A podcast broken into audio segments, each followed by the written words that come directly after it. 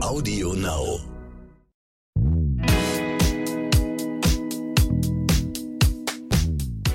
Hallo und herzlich willkommen zu So bin ich eben, der Psychologie-Podcast für alle Normalgestörten mit Stefanie Stahl und Lukas Klaschinski. Und ihr könnt uns ja immer schreiben, eine E-Mail an so bin ich eben at randomhouse.de. Und da hat uns diese Woche die Mara geschrieben zum Thema, wie behaupte ich mich gegenüber anderen? Das ist ein Thema übrigens, wo ich mich selber ein bisschen wiederfinde. Also auf eine ganz bestimmte Art, aber dazu später mehr. Erstmal zu Maras Frage. Meine Hilfsbereitschaft wird oft ausgenutzt. Was mache ich dagegen? Ähm, also ganz platt beantwortet. Keine Hilfe Müssen wir einfach sagen, sollte lernen, einfach mal Nein zu sagen.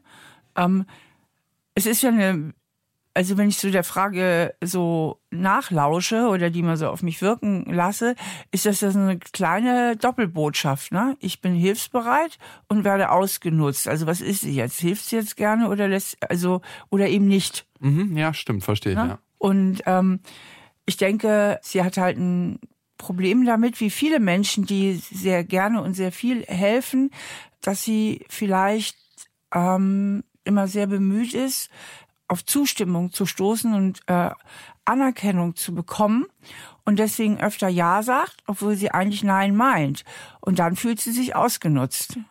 Also wäre es ganz wichtig, dass sie lernt, die Verantwortung besser für ihre eigenen Bedürfnisse zu übernehmen.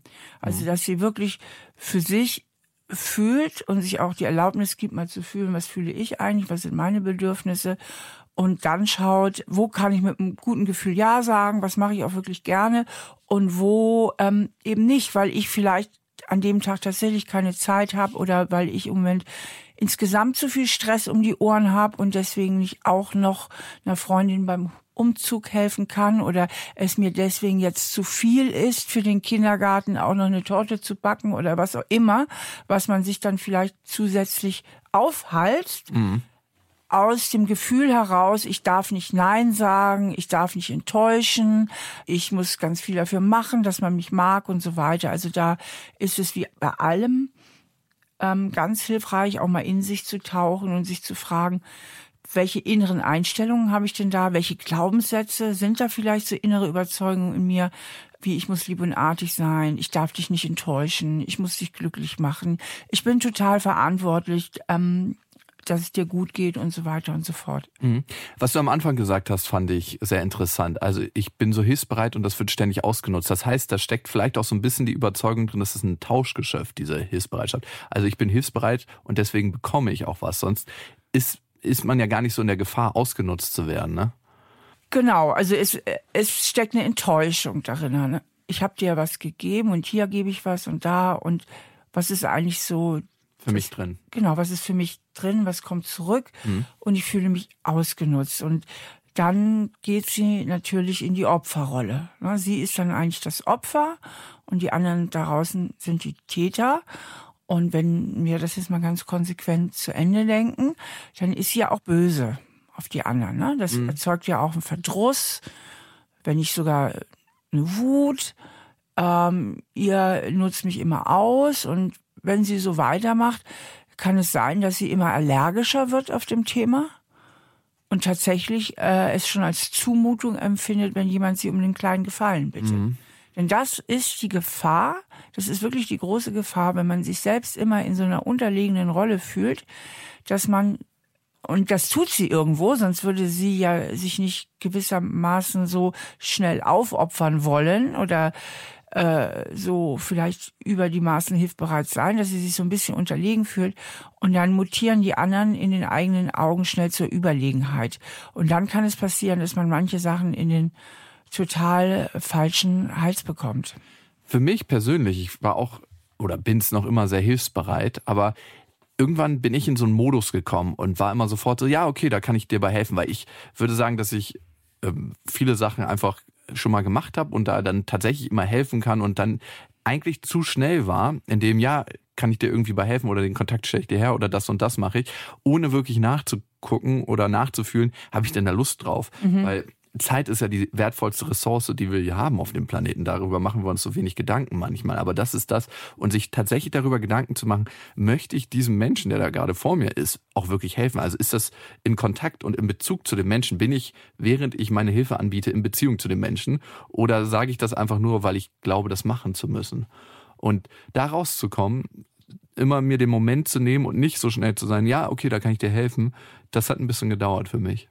Genau, also das ist eben, du bist, denke ich, ich auch, wir sind eher so ein bisschen auf der Bindungsseite. Das heißt, äh, uns ist schon wichtig, in guter Harmonie mit anderen Menschen zu sein. Mhm. Uns ist wichtig, äh, irgendwie so gut miteinander zu schwingen und äh, wie alle Menschen, die eher so auf der Bindungsseite sind, ist immer so ein bisschen auch ein kleines Abgrenzungsproblem. Also schon so mhm. dieses Gefühl, okay, ich zahle halt auch gerne auch einiges ein, so in die Beziehungskasse. Ne? Das ist immer so äh, ein gutes Abwägen. Also ich kenne nicht wenig Menschen, die meinen, sie wären eigentlich zu gutmütig irgendwie und dann sagen sie irgendwann, ah, es hört jetzt mal auf und dann zu stark auch wieder in die egoistische Richtung auch wieder reinkippen und sich ständig nur noch am Abgrenzen sind und ein bisschen stoffelig werden, wie du mal so schön sagst. Ja, genau. Ja, stimmt, gibt's beides. Lass uns noch mal in die Praxis gehen. Also was kann Mara jetzt ganz konkret tun? Mhm. Also als erstes sollte sie sich nochmal ihrer Motive bewusst werden. Also Hilfsbereitschaft insgesamt ist erstmal eine ganz wunderbare Eigenschaft. Aber dass sie nochmal so in sich spürt, äh, mache ich das einfach zu viel, einfach nur aus der Angst abgelehnt zu werden. Und wenn es so ist und ich mich deswegen oft ausgenutzt fühle, ist das eigentlich noch ganz fair, was ich mache. Wäre es nicht viel, viel fairer, also jetzt wäre der Wert Fairness, kann sie jetzt abwägen gegen den Wert Hilfsbereitschaft. Sind ja beides schöne Werte, mhm, ja. Mhm indem sich überlegt, ist es wirklich fair, weil ich merke, dass ich eigentlich in so eine Verdrussstimmung reingerate und anfange es den anderen auch zu verübeln. Wäre es dann nicht viel fairer, ein ehrliches Ja zu sagen, wenn ich ein ehrliches Ja meine und ein ehrliches Nein zu sagen, wenn ich auch ehrlich Nein meine? Denn dann wissen auch die anderen viel besser, woran sie mit mir sind. Mhm. Und was Menschen halt oft schwerfällt, die konfliktscheu sind, und äh, das wird sie sein äh, mit dieser Frage, ähm, die vergessen oft, dass man alles auch sehr freundlich sagen kann.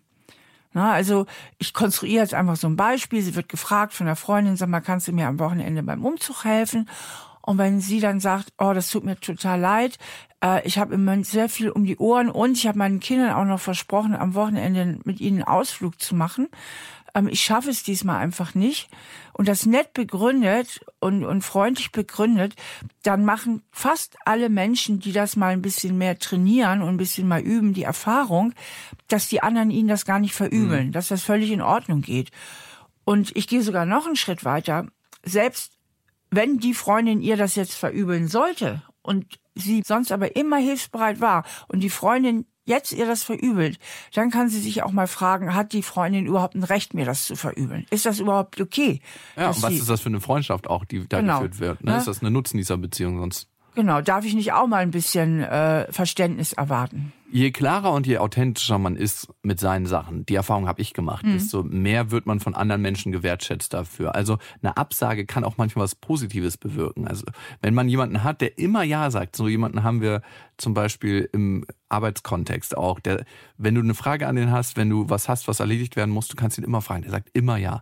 Und es ist dann nicht so besonders, so dramatisch das klingt, wie wenn jemand ab und zu mal sagt, nee, dafür habe ich jetzt keine Zeit oder dafür habe ich Zeit. Also wenn jemand seine Grenzen kennt, das ist sehr, sehr schön, auch mit dem einfach in Kontakt zu sein. Das merke ich auch. Ja, weil ähm, ich liebe das auch, weil ich bei diesen Menschen weiß, woran ich bin. Ja. Und man weiß, wenn sie einem gerne helfen, dann ist das auch so, ne? Genau. Und Menschen, die sehr konfliktscheu sind, bei denen weißt du nicht, woran du bist. Und dann kann es passieren, dass du eine ganz fürchterliche Endabrechnung bekommst. Mhm.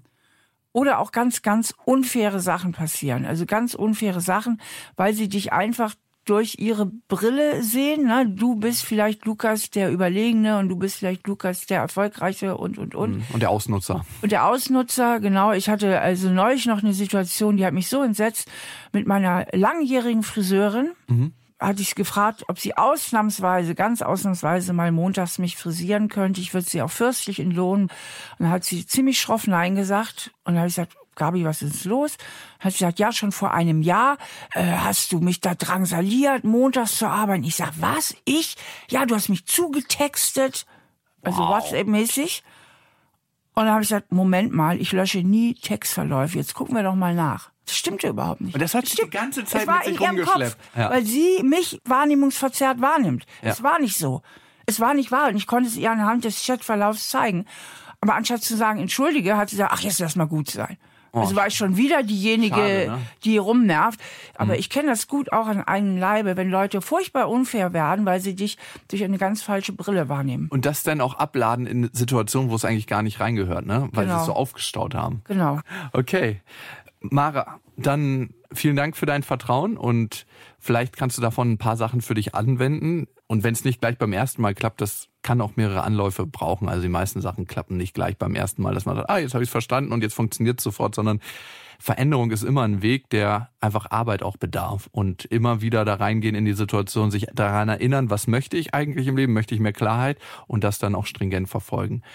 Wir haben übrigens noch eine zweite Frage gekriegt von Isabel und sie schreibt, sie hat einen ziemlich kurzen Satz für uns. Eine Kollegin macht mich ständig klein. Wie komme ich besser dagegen an? Ähm, gut, also der erste Schritt ist eigentlich der, womit wir eben so ein bisschen geendet haben, wo ich doch mal diese Story mit der Friseurin auch erzählte. Ähm, wirklich gucken, sehe ich das aus meinen Schattenkindaugen? Also sehe ich das durch die Muster meiner alten Prägung?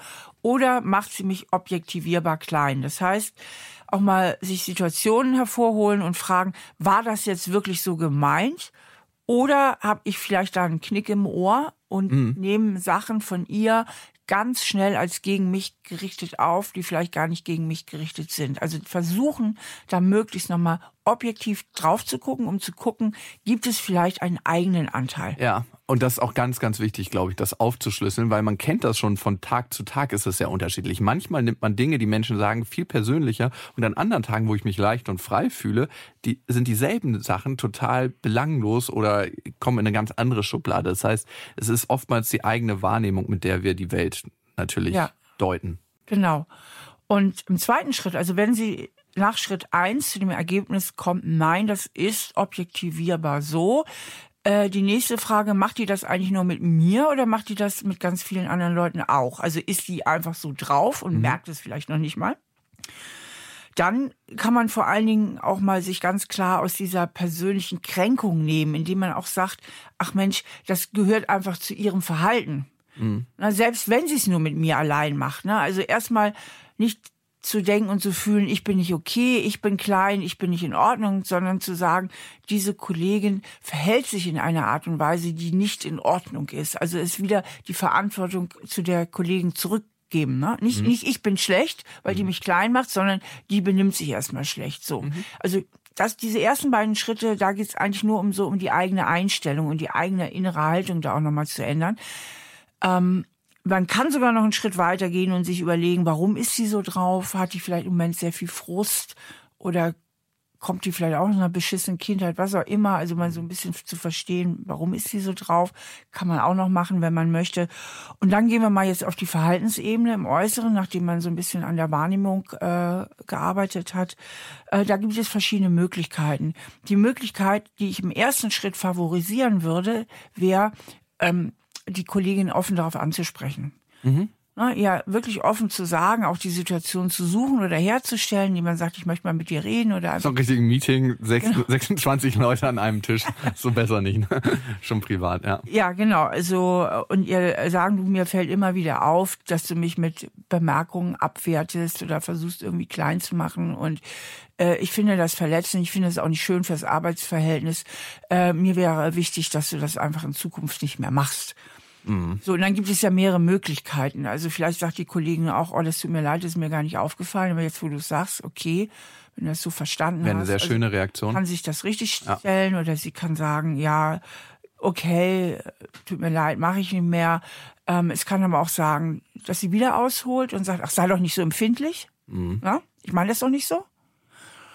Und dann kann wieder die betreffende Isabel kann dann sagen, siehst du, genau das meine ich. Ich nehme jetzt meinen Mut zusammen und sag, bitte geh ein bisschen freundlicher äh, mit mir um und schon wieder wirfst du mir Empfindlichkeit vor. Boah, das braucht aber tatsächlich eine Menge Mut auch von Isabel.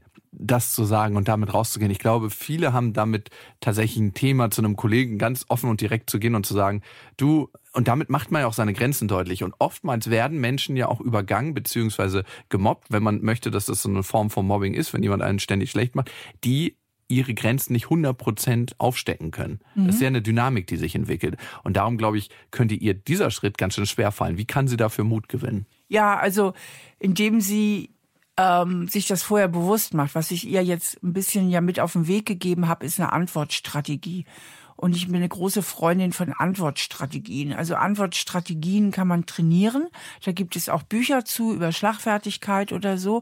Und wenn man mal ein gutes äh, Schlagfertigkeitsbuch schaut, äh, Matthias Nölke hat zum Beispiel so eins geschrieben, dann sieht man, dass sie mit Strategien arbeiten.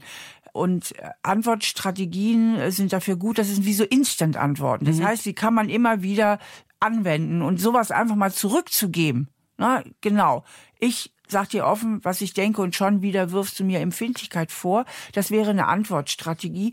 Und wenn sie die schon mal im Hinterkopf hat, dann ist sie besser vorbereitet. Ja. Dann kostet es auch nicht mehr so viel Mut, weil sie da nicht so schlagfertig sein muss. Mhm. Ich glaube, das ist auch ein Thema, diese Schlagfertigkeit, sich gar nicht gegen so einen Menschen gewappnet fühlen. Genau. Und das ist, weil Menschen, die, ähm, wie du sagst, ihre Grenzen nicht so gut kennen und sich nicht so gut wehren können und deswegen oft sich in so einer äh, unterliegenden Rolle fühlen, dass die eben lernen, durch gewisse Antwortstrategien ein bisschen mehr auf Augenhöhe zu kommen mhm. und so ein bisschen mehr sich nicht mehr so hilflos zu fühlen. Also es gibt so, zum Beispiel gibt es bestimmte Standardantworten, die man auch immer mal wieder benutzen kann, wie äh, das sagt ja genau der Richtige oder ähm, jemand wirft einem irgendwas vor, sag mal, du bist ja echt schlecht im Kopfrechnen, ja, dass man sagt, du schlecht kochen kann ich auch, also das so ja. ein bisschen ins Humorige zieht oder mhm.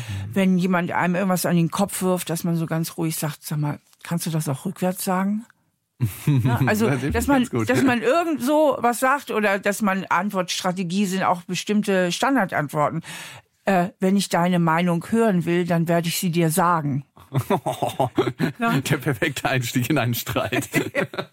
ähm, und äh, dass man sich wirklich mal hinsetzt und für gewisse Situationen sich einfach mal ein paar Standardantworten auch zurück ja. zurechtlegt. Und ich glaube, manchmal ist es auch mehr das Gefühl, das zu haben, so ein bisschen wie, als ob ich Selbstverteidigung kann, aber es nicht einsetzen muss. Genau. Und mit diesem Gefühl mache ich mich ja auch nicht so dicht in dem Moment. Also was ja passiert in einer Situation, wo man denkt, man muss schlagfertig sein, es entsteht eigentlich eine Angstsituation, das heißt so eine Art Fluchtimpuls und da ist mein Gehirn eigentlich mehr mit Fliehen beschäftigt als mit, ich führe jetzt hier an Ort und Stelle eine Konversation und darum fällt mir das auch nicht ein. Das ist ein ganz wichtiger Satz, den du jetzt sagst, weil Menschen, die schnell in diese defensive Situation kommen, die sich nicht schlagfertig fühlen, die sich schnell unterlegen fühlen, denken auch ganz viel in diesen Kategorien überlegen, unterlegen, verlieren, gewinnen. Mhm. Und deren Horror ist es in der Regel, irgendwie zu verlieren oder in eine unterliegende Position zu kommen. Und ich rate deswegen auch immer, aufzuhören, in diesen Kategorien überhaupt zu denken, sondern einfach nur zu denken, wir sind alle Menschen. Mhm. Ich bin mit dir auf Augenhöhe. Ich bin dir weder überlegen noch unterlegen, mhm. sondern wirklich mehr auf Augenhöhe. Und ich möchte mit dir in der Sache weiterkommen. Ich möchte mit dir in der Sache klarkommen. Ich möchte mit dir als Kollegin irgendwie klarkommen. Also, dass man nicht immer in so Match-Situationen ja. denkt. Ne? Wer hat jetzt den letzten Ball? Wer hat das letzte Wort? Und, ähm, sondern eher so sich angewöhnt, auf der Sachebene zu denken und dieses Gewinnen, Verlieren rausnimmt. Mhm. Und was auch ganz, ganz wichtig ist ähm, für Menschen, die ähm, diese Probleme haben mit der Schlagfertigkeit oder keine richtige Antwort. Introvertierte haben das auch öfter, mhm. weil Intros müssen oft erst in sich gehen und nachdenken und dann kommen sie wieder raus und dann ist die Situation schon vorbei. Extros, die sind meistens ein bisschen schneller, weil Extrovertierte sind Sprechdenker. Das heißt, sie können, während sie reden, auch denken gleichzeitig. Mhm. Aber Menschen, die auf jeden Fall da nicht so schlagfertig sind und deswegen öfter mal in solche Situationen kommen, die denken auch oft, wenn sie nicht sofort antworten, hätten sie ihre Antwort recht verwirkt. Mhm. Wenn jetzt also die Isabel zum Beispiel, sie bekommt von der Kollegin diese Antwort, jetzt sei doch nicht so empfindlich oder stell dich nicht so an und geht wieder raus aus diesem Gefühl, Gespräch mit einem schlechten Gefühl, weil ihr wieder nichts einfällt. Und dann, wenn es mal sagt zu Hause, und sie denkt, Mensch, das war ja schon wieder so unverschämt, kann sie auch durchaus noch am nächsten Tag ins Büro Voll. gehen ja. und sagen, pass mal auf, Ich habe dich ja gestern da angesprochen. Ich habe das nochmal so auf mich wirken lassen. Mhm. Und ähm, ich dachte irgendwie, es ist ja wieder genau mehr des Gleichen. Ja, also schon wieder äh, machst du mir einen Vorwurf, machst mich irgendwo ein bisschen klein, ich werde zu empfindlich. Lass das doch einfach. Lass das doch bitte einfach. Lass uns doch einfach versuchen, hier auf der Arbeit miteinander klarzukommen. Ja. Und was ich ganz schön fand, war der Satz raus aus der Match-Ebene. Ne? Ich glaube, das ist generell eine ganz gute Lebenseinstellung. Also wenn wir gucken, eigentlich wenn wir uns den Kern des Menschen angucken, hat keiner wirklich Lust, sich zu streiten, keiner Lust, ähm, den anderen schlecht zu behandeln. Also wenn man dahin zurückgeht, dann wollen wir eigentlich alle ziemlich ähnliche Sachen vom Leben. Und wenn das die eigene Einstellung ist, mit der wir durch das Leben gehen, ist das schon mal sehr positiv und dadurch verändert sich, glaube ich, auch unser Blick auf die Welt und unser Blick auf Beziehungen. Genau. Und wo wir schon bei Blick auf die Welt sind, äh, wir haben eine sehr interessante Nachricht von Lars dazu gekriegt und er schreibt, meine Angst vor Ablehnung macht es mir unmöglich, mich auf eine neue Stelle zu bewerben. Was kann ich tun? Ja, da fällt mir schon das Wording auf. Also dieses macht es mir unmöglich, damit setzt er sich schon Grenzen im Kopf. Mhm. Also damit lässt er eigentlich schon allein durch, durch diese Formulierung irgendwie innerlich so eine Schranke runter. Und ähm, er könnte das mal anders formulieren ähm, zum Beispiel auch mit Angst kann ich mich bewerben. Mhm. Ja, also äh, man kann sich auch mit Angst irgendwo bewerben. Und ganz wichtig ist natürlich, dass er aufhört, sich so über die Maßen mit dieser Angst zu identifizieren. Das heißt, er glaubt ganz, ganz stark an diese Angst und er glaubt ganz stark, dass er es nicht überleben würde, abgelehnt zu werden.